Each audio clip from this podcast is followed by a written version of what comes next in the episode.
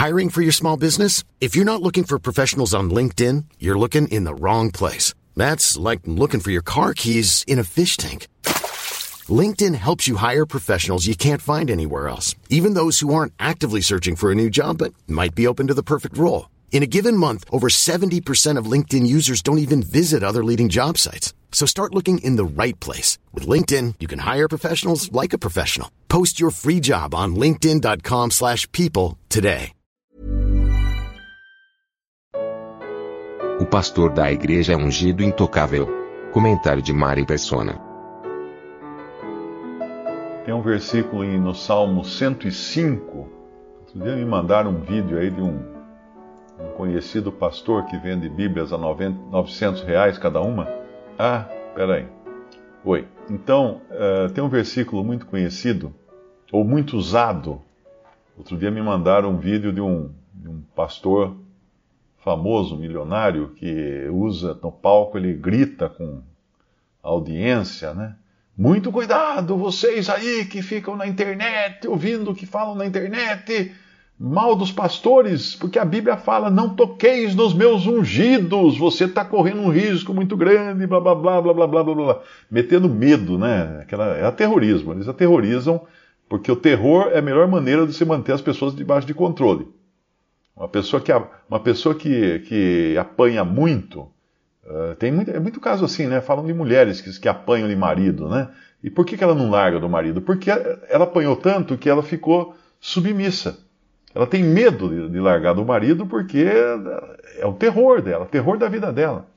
Existe um negócio chamado Síndrome de Estocolmo, que é um nome dado a um tipo de, de comportamento que detectaram num, numa, num sequestro que aconteceu em Estocolmo, na Suécia, quando a pessoa sequestrada ficou de tal maneira aterrorizada pelo sequestrador que passou, se apaixonou por ele, que passou a fazer cumprir todas as ordens que ele dava.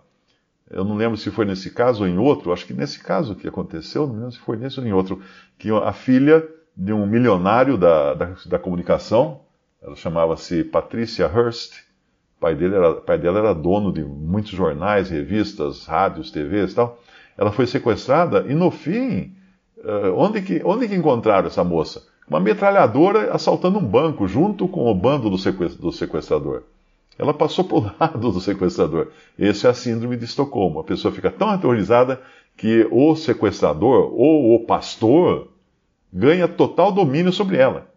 Ela tem, ela não, não pensa na possibilidade de escapar da, das mãos dele, porque agora ela passa a, reverenciá-lo, a, a adorá-lo até, não é? Mas lá em, em Salmo 105, essa passagem é muito usada. Não toqueis os meus ungidos, e não maltrateis os meus profetas. Pronto, o cara pega essa passagem, porque um dia numa, numa faculdade de teologia, ou então diante da, da liderança daquela denominação, ou do seu presidente, ou da, botaram a mão sobre a cabeça dele, ou às vezes até puseram óleo na cabeça dele, e ele se considera um ungido agora. Não é? Mas o que está falando aqui tem tudo a ver com Israel e com o rei. Os reis eram ungidos com óleo. Nós vemos isso lá, Samuel, quando derrama óleo na cabeça de, de, de Davi, de Saul também, os reis eram ungidos com óleo. E a, o versículo anterior uh, mostra claramente né, que os versículos anteriores né, mostram claramente de que está falando aqui dos filhos de Jacó. Dos filhos de Jacó. O que, que é os filhos de Jacó? Israel. Israel. E confirmou mesmo no versículo 10 a Jacó por lei a Israel por aliança eterna, dizendo: A ti darei a terra de Canaã, a região da vossa herança. Quando eram poucos homens em número, sim, muito poucos, e estrangeiros nela, quando andavam de nação em nação, e de um reino para o outro povo, não permitiu a ninguém que os oprimisse. Não permitiu a quem? Que, que oprimisse quem? Que oprimisse o, o povo de Israel, que era pequeno em número, que estava andando de um lado para o outro. E por amor deles, repreendeu a reis, dizendo: Não toqueis os meus ungidos. Que ungidos? Aquele povo ali que era pouco. e não maltrateis os meus profetas. Que profetas? Os profetas desse povo também. Né? E aí então ele vai dando, todas as, as ordens aqui para Israel. Então, um, um, pregador, um pastor protestante, ou padre, ou seja quem for, que pega esse versículo e aplica a si próprio, eu vou chegar para ele e falar assim: oh, amigo, então também sou ungido, porque eu recebi o Espírito Santo quando eu criei. O, o, Espírito Santo é o, o, a unção, né? o óleo, o azeite é uma figura do Espírito Santo. Então também não mexe comigo, não, que, que você vai se dar mal com Deus. Claro que eu não vou fazer isso, porque uh, ele está usando de uma passagem do Antigo Testamento para aplicar a si mesmo algo que ele não é. Ele não é um rei de Israel. Ele não é um rei de Israel. Então, muito cuidado com esses que se declaram ser alguma coisa eles fazem isso e aterrorizam, ó, oh, muito cuidado, hein? Não, não toqueis no ungido, não mexe comigo, não fale mal de mim. Amigo, se você faz alguma coisa errada, você tem que ser repreendido, você tem que sim trazer, ser trazido à tona o seu erro, porque você está se aproveitando das ovelhas do Senhor. E você vai ter que contas dela, não é, é para mim que você vai dar contas, mas para essas para o Senhor. Não, não conta das, das ovelhas, da alma das ovelhas, mas dessa barbaridade, dessa barbaridade que está fazendo para ganhar o controle das ovelhas que são do Senhor, não sua. Ninguém tem ovelhas.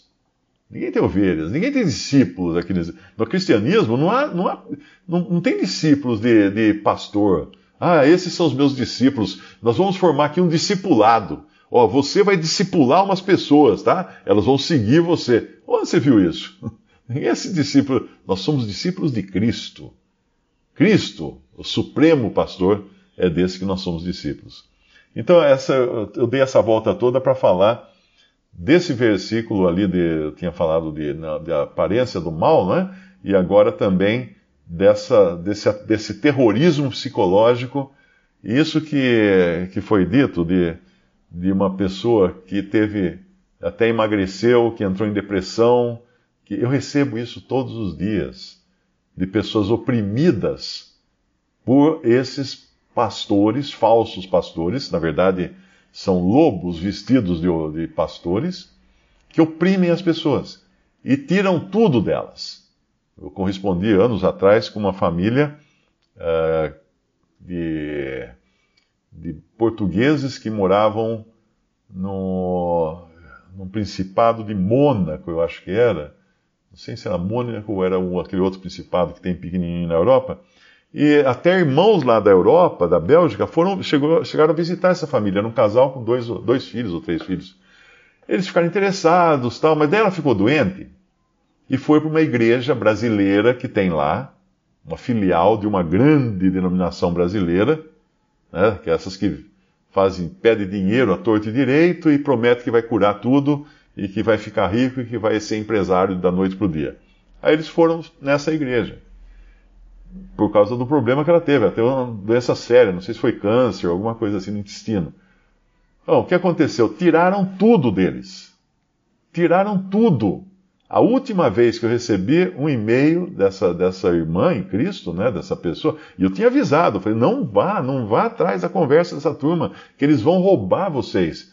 A última, foi muito triste, o último e-mail que eu recebi dela, ela estava escrevendo de um albergue para refugiados, porque eles perderam casa, eles perderam carro, perderam até o computador que ela usava para fazer, para enviar os e-mails para mim. Eles estavam morando de favor num albergue para refugiados, porque eles não tinham mais nada. Não tinham mais nada. E não tinham, não tinham resolvido o problema de saúde dela também. Porque a igreja foi pedindo, pedindo, pedindo, pedindo, e acabaram com tudo debaixo dessa, de, desses argumentos terroristas e aterrorizantes que fazem. Esses caras são treinados para isso. Tem, tem cursos para fazer isso, para arrancar dinheiro das pessoas. Eles fazem cursos para arrancar o dinheiro das pessoas para fazer que a pessoa está em, em, débito. Eu lembro, eu lembro uma vez que eu peguei um táxi em Fortaleza, aí eu dei um folheto para o motorista, né? E o motorista falou: É, meu senhor, né, você não, não, era daquela igreja assim, assim, assim, né? Citou essa mesma igreja da, dessa mulher lá da Europa que tinha caído no conto. Eu falei: Não, não, eu congrego só com irmãos, eu não tenho nenhuma igreja assim, no sentido de, estrutura de templo, de organização tal. Ele falou assim, é, porque a minha mulher andou indo nessa igreja aí, ó, naquela igreja lá, e eu, um dia eu chego em casa do trabalho, cansado, quero assistir lá o meu jogo de futebol, tal. quando eu estou entrando, está saindo o pastor com a minha televisão, assim, levando para o carro dele. Eu falei, o que, que você está fazendo? Não, é, é oferta para o Senhor. Oferta para o Senhor de jeito nenhum, pode, pode pôr de volta. O cara tinha convencido a mulher a dar a televisão, a entregar a televisão para ele. Então, imagina, imagina se esse, esse taxista, de repente eu vou falar do evangelho para ele, ele vai achar que eu sou a mesma pessoa. O mesmo tipo de, de ladrão que entra na casa da pessoa e convence e tira a televisão do sujeito, coitado, né? Tinha um em São Paulo, até uma, uma, uma irmã que eu conheci, que ela frequentou durante anos uma grande denominação de São Paulo, é outra, uma grande, gigante, dessas que tem muito povo e tal.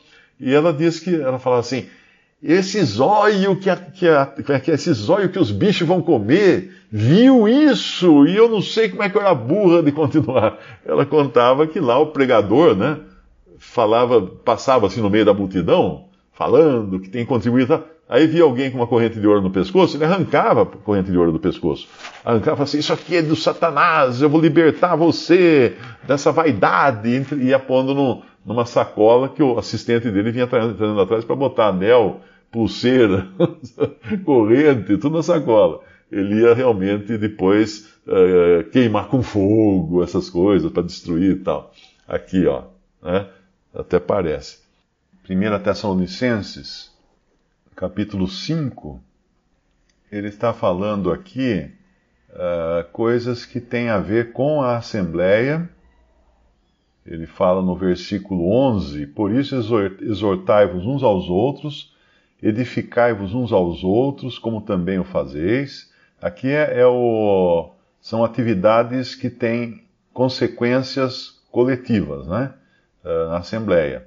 Versículo 12: Rogamos, irmãos, que reconheçais os que, os que trabalham entre vós e que presidem sobre vós no Senhor e vos admoestam. Então existem, não, não tem o pastor religioso como existe na, nas denominações, o padre na igreja católica, o pastor na igreja, na igreja evangélica ou protestante. Não tem essa figura, nós não temos essa figura biblicamente falando, mas existem os irmãos, né? os que trabalham, não o que trabalha, os que trabalham entre vós e os que presidem, no plural aqui, não o que preside sobre vós no Senhor, e vos admoestam, tudo plural. Então existem irmãos, em toda a Assembleia existem aqueles irmãos que, que hoje, embora não sejam, não sejam indicados por porque não tem apóstolo para elegê-los, né? Eles são reconhecidos como cuidadores do rebanho, como zeladores do rebanho, como supervisores. A palavra, eu acho que a palavra presbítero tem alguma coisa a ver com supervisão, supervisor, alguma coisa assim. Então, esses irmãos existem, devem ser reconhecidos pelo trabalho que eles fazem, né? E, e aí, no versículo 13, fala que os tenhais em grande estima e amor por causa da sua obra. E aqui, aqui entra, tende paz entre vós, ele continua. Mas e aqui entra também um detalhe que outro dia foi uma dúvida de uma pessoa. Ela escreveu, falou assim: ah, nós não podemos ficar sem pastor, porque se nós não tivermos um pastor eh, sobre nós, nós não somos ovelhas, nós somos bodes. Bom, isso quem deve ter falado para essa pessoa foi o pastor da igreja dela, para ela não, não, não uh, falar mal do ungido do Senhor, como eles costumam ameaçar né, na, nos púlpitos. Mas essa, isso aí é baseado numa tradução errônea da, da Bíblia, de Hebreus, é, Hebreus 13, versículo 17. Obedecei a vossos pastores e sujeitai-vos a eles, porque velam por vossas almas como aqueles que hão de dar conta delas, para que o façam com alegria e não gemendo, porque isso não vos seria útil. Então, esse versículo está errado. Não que está errado no original, o original está certo. A tradução aqui do João Ferreira de Almeida, na versão corrigida fiel, é que está errada. Porque se você pegar essa mesma tradução na é, atualizada está correta. Olha. Obedecei os vossos, os vossos guias. Veja que é sempre plural, hein? Sempre plural. Nunca é um só.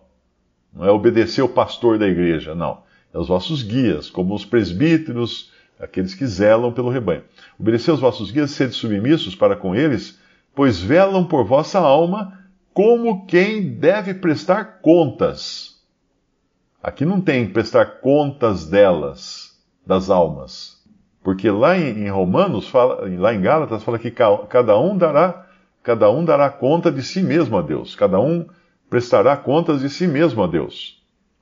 Então não tem essa de eu, ah, eu vou prestar conta do, da alma desse irmão tal, ou da alma daquela irmã tal. Não, ninguém vai prestar conta de ninguém. Os pastores ou os zeladores do rebanho, os guias, né, os vossos guias, eles terão que dar conta do trabalho que fazem, mas não das pessoas uh, desse trabalho, das almas dessas pessoas. Então, olha onde chega o absurdo de pegar, um, às vezes, uma palavra que foi erroneamente colocada numa tradução e, e transformar numa doutrina dizendo que se você não tiver pastor, você é bode. Puxa vida, estou perdido então. Eu não, tenho, eu não tenho um pastor no púlpito da, da igreja que eu, que eu frequento, né? Estou perdido. Salvação, então, depende, dependeria de Cristo, da obra de Cristo na cruz, e de ter um pastor. Se, for, se só a obra de Cristo você crê em Jesus como seu Salvador tal, e não tiver um pastor, você está perdido. Então você precisa de. É, é, aquela sempre, velha ideia. Sempre que você coloca, acrescenta alguma coisa à obra de Cristo, você está pecando contra Deus. O que essas pessoas que inventam essas modas não estão percebendo? Que eles estão desonrando o próprio Deus, estão pecando gravemente contra Deus por desviar, às vezes, pessoas que são realmente convertidas e apavorar e aterrorizar essas pessoas para manter o poder para manter o poder, buscando discípulos, né? Como Paulo avisou que haveria os lobos que entrariam para destruir o rebanho, mas haveria também homens, uh, dentre eles, que se levantariam falando coisas perversas, mas é pervertidas, distorcidas, para arrebanhar discípulos, conseguir discípulos. Então esses homens fazem, fazem isso. Eles não estão, eles não sabem com quem que eles estão brincando. De, de tentar ganhar poder sobre as pessoas usando esse versículo que é um, uh, sem conferir outras versões. Uh, deixa eu ver uma outra aqui. A nova versão internacional também. Obedeça aos vossos líderes, submetam-se à autoridade deles, eles cuidam de vocês como quem deve prestar contas. Ponto. Não é prestar conta das vossas almas. Prestar contas do, do quê? Desse trabalho de cuidar.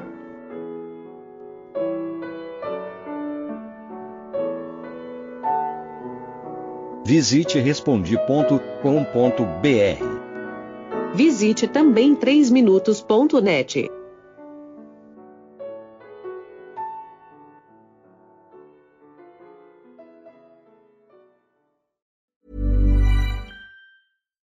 Hi, I'm Daniel, founder of Pretty Litter. Cats and cat owners deserve better than any old-fashioned litter. That's why I teamed up with scientists and veterinarians to create Pretty Litter. Its innovative crystal formula has superior odor control and weighs up to 80% less than clay litter. Pretty Litter even monitors health by changing colors to help detect early signs of potential illness. It's the world's smartest kitty litter. Go to prettylitter.com and use code ACAST for 20% off your first order and a free cat toy. Terms and conditions apply. See site for details.